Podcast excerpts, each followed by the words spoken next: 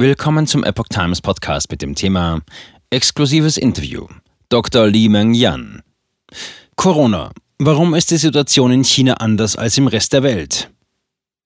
Ein Artikel von Xia Chun Ho und Chang Chun vom 19. Januar 2023. Das Rätselraten um die Hintergründe und das Ausmaß des jüngsten Covid-Tsunamis in China läuft weiter. Eine im Exil lebende Virologin erklärt, was unter dem kommunistischen Regime anders läuft als möglicherweise im Rest der Welt. Chaotische Zustände in Kliniken und lange Schlangen vor den Krematorien. Satellitenbilder, Videos und Berichte in den sozialen Medien bezeugen, was die Kommunistische Partei Chinas, KPC, seit Monaten zu verschleiern versucht. Eine fortschreitende Corona-Epidemie, die offenbar nicht so harmlos verläuft, wie im offiziellen Narrativ behauptet wird. Doch was läuft in China anders als im Rest der Welt? Könnte es sich, wie einige befürchten, um neue Mutationen des Coronavirus handeln? Dieses Szenario ist nicht unwahrscheinlich angesichts der hohen Infektionsraten in China und der unwirksamen Covid-Impfstoffe, so Dr. Li Mengyan. Die chinesische Virologin und Whistleblowerin gehört zu den ersten Medizinern außerhalb von Wuhan, die im Jahr 2019 mit dem Coronavirus in Berührung kam und es erforschte. Sie lebt zurzeit im Exil in den USA. Gegenüber der chinesischen Epoch Times erklärte sie, dass Corona-Infizierte in China oft gravierendere Symptome auswiesen als in anderen Ländern. Auch die Zahl der Todesfälle sei entsprechend extrem hoch. Leichenwagen stauen sich vor den Krematorien. Ist die Lage in China wirklich so dramatisch? Fakt ist, die offiziellen Corona-Zahlen der KP Chinas sind nicht glaubwürdig. Dr. Yan und ihr jetziges Team konzentrieren sich stattdessen an anderen Faktoren, um das Ausmaß der Epidemie einzuschätzen. Wenn beispielsweise ein Bestattungsunternehmen, das normalerweise 30 oder 40 Leichen pro Tag verbrennt, die Arbeitslast auf einmal verzehnfacht, dann sind das die Größen, an denen wir uns orientieren, erklärte sie. Laut einer internen Quelle soll ein Krematorium in Peking mit der Regierung gar verhandelt haben, rund 1000 Leichen pro Tag zu verbrennen. Bilder und Videos zeigen zudem, wie Trauernde über Nacht vor den Bestattungshäusern Schlange standen, um noch einen Termin für die Einäscherung ihrer verstorbenen Verwandten zu ergattern. Diese Hinweise decken sich ebenfalls mit Satellitenbildern des Unternehmens Maxa Technologies. Wie die Washington Post berichtet, sind auf den Aufnahmen markante Lieferwagen zu sehen, die üblicherweise als Leichenwagen verwendet werden. Diese stauten sich seit Ende Dezember reihenweise vor den Krematorien.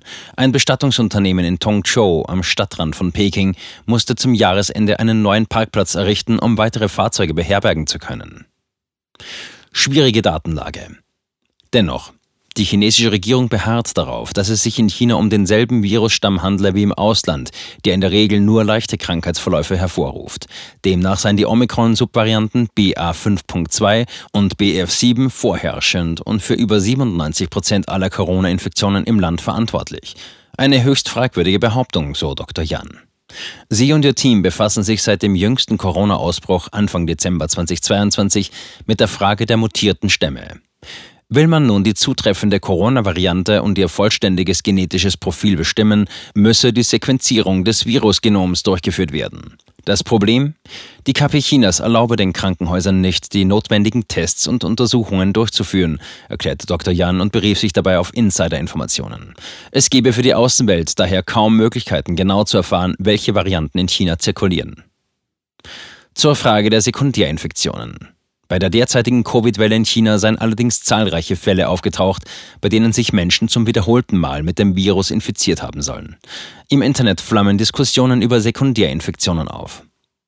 Für Dr. Yan gibt es hier einen Zusammenhang mit den in China hergestellten Totimpfstoffen, bei denen inaktivierte SARS-CoV-2 verwendet werden.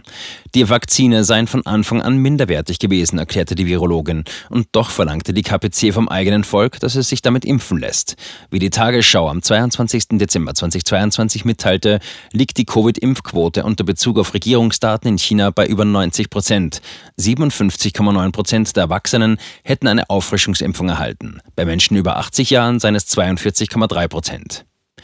Die inaktivierten Impfstoffe wurden laut Dr. Yan unter der Leitung von Chen Wei entwickelt, einer Expertin für biochemische Waffen in China. Das Vakzin hätte es nur in die erste klinische Phase geschafft. Bereits bei Tierversuchen hätten Daten auf Sicherheitsmängel hingewiesen. Die Medizinerin schlussfolgert, die Wahrscheinlichkeit sei höher, dass bei den geimpften Chinesen sogenannte ADE-Effekte auftreten. Dabei binden sich infektionsverstärkende Antikörper an die Oberfläche von Viren, ohne diese jedoch zu neutralisieren. Stattdessen erleichtern sie die Aufnahme des Virus in die Zelle und verstärken damit die Infektion. Hierbei muss jedoch eines betont werden. Auch wenn Dr. Jan und ihr Team einige Informationen zu den Impfstoffen und Sekundärinfektionen vom Festland China erhalten hatten, so bleibt die Datenlage aufgrund der Zensur dennoch begrenzt. Aus akademischer Sicht können Rückschlüsse, die daraus gewonnen wurden, deshalb nur als Hypothesen betrachtet werden. Dr. Jan KPC arbeitet an neuen Virusvarianten.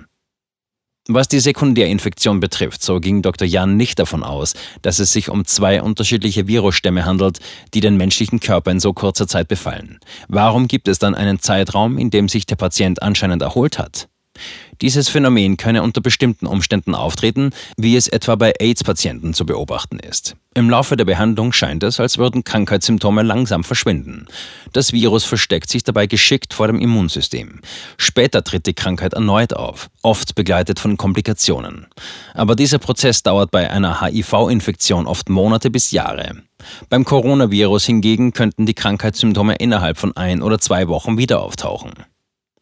Dr. Jan fügte hinzu. Unsere Recherchen geben zahlreiche Hinweise darauf, dass die KP Chinas in den letzten drei Jahren an neuen Virusvarianten gearbeitet hätte, mit dem Ziel, die Virulenz zu erhöhen und die menschliche Immunität auszuschalten. Die ehemalige Postdoc-Forscherin der Universität Hongkong vertritt die These, das Coronavirus sei eine von der KP Chinas entwickelte biochemische Waffe. Aus Sorge um ihre Sicherheit war sie im April 2020 in die USA geflohen. Eine düstere Prognose. Während das kommunistische Regime am 10. Januar noch die Nachricht verbreitete, mehrere Städte hätten die erste Infektionswelle überstanden, glaubt Dr. Jan, dass die Zahl der Covid-Toten weiter steigen werde. Ihrer Analyse zufolge hat die bisherige Corona-Welle vor allem ältere Menschen mit Vorerkrankungen schwer getroffen. Die 20- bis 60-Jährigen zeigten sich demnach am widerstandsfähigsten. Allerdings würden Daten darauf hindeuten, dass immer mehr Menschen aus dieser Altersgruppe auch von schweren Lungeninfektionen betroffen waren. Die Todesfälle würden sich in den nächsten Wochen nicht mehr allein auf ältere Menschen beschränken, sondern auch in Richtung jüngere Patienten wandern, so die düstere Prognose. Den Infizierten rät die Ärztin, ihren Blutsauerstoff regelmäßig zu kontrollieren. Bei einem Wert unter 90 Prozent sollte die Person sofort in die Notaufnahme. Junge Menschen sollten sich nach einer Infektion ausruhen, auch wenn die Symptome verschwinden und sie sich besser fühlen. Bei einer Lungenentzündung seien vor allem Ruhe sowie Eiweiß- und Vitaminzusätze hilfreich. Es ist eine tödliche Krankheit, waren sie. Durch Stress und zu viel Bewegung droht der Körper zusammenzubrechen. Ich hoffe, dass wir alle diesen Prozess gut überstehen und uns gegenseitig so gut wie möglich helfen können, um den Schaden zu minimieren, sagte Dr. Jan an das chinesische Volk gerichtet.